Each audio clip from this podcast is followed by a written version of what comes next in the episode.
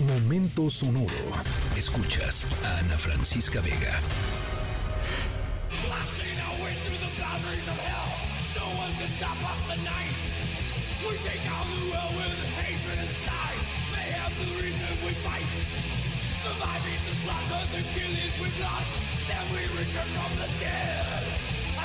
Ay, bueno, eh, andamos un poco intensos hoy.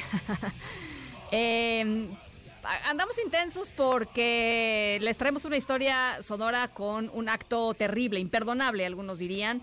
Eh, por eso eh, arrancamos con los grandes del metal. Slayer, su canción Evil Has No Boundaries, el, el mal no tiene límites o no tiene fronteras, porque les tenemos una historia sonora sobre un acto lleno de maldad. Eh, les vamos a platicar sobre una persona que hizo algo terrible, eh, no nada más terrible para la empresa en la que, em, pues a la que, a la que afectó, a los trabajadores de la empresa, a, a, los pobladores del lugar en donde sucedió esta historia sonora y además de todo, por si eso no fuera poco, o sea, por eso no fuera maldad suficiente, eh, causó un desperdicio enorme y y multimillonario. Les voy contando al ratito de qué, de qué se trata.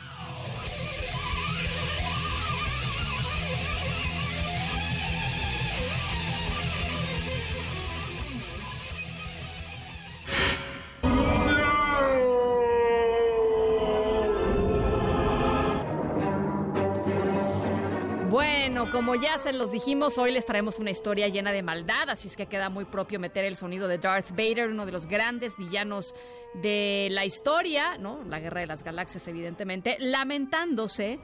Eh, lamentándose porque nuestro protagonista de hoy es eh, incluso más malvado que, que Darth Vader. Les prometemos que cuando terminen, de escuchar la historia sonora, eh, les dará tristeza, pero sobre todo furia, eh, eh, y bueno, pues probablemente puedan gritar estilo Darth Vader. Incluso si esto no les sucede, eh, les prometemos que sin duda ese coraje y ese no de Darth Vader sí les sucedió a todas las personas afectadas por las acciones de nuestra protagonista, o sea, afectadas directamente por las acciones de nuestra protagonista de la historia sonora.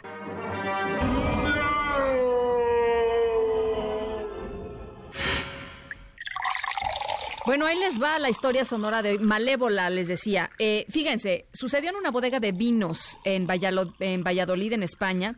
Eh, recientemente fueron una gran pérdida porque un misterioso o misteriosa encapuchado, encapuchada, entró a la bodega en medio de la noche, abrió tres depósitos distintos de vino y dejó que todo el vino de los depósitos pues corriera y se derramara pues sobre el suelo, las calles. ¿Cuánto se perdió? 60 mil litros, dicen las autoridades, vinos finos además, por lo que los dueños de la bodega estiman que perdieron alrededor de 2 millones y medio de euros, o sea, unos 36, 40 millones de pesos mexicanos.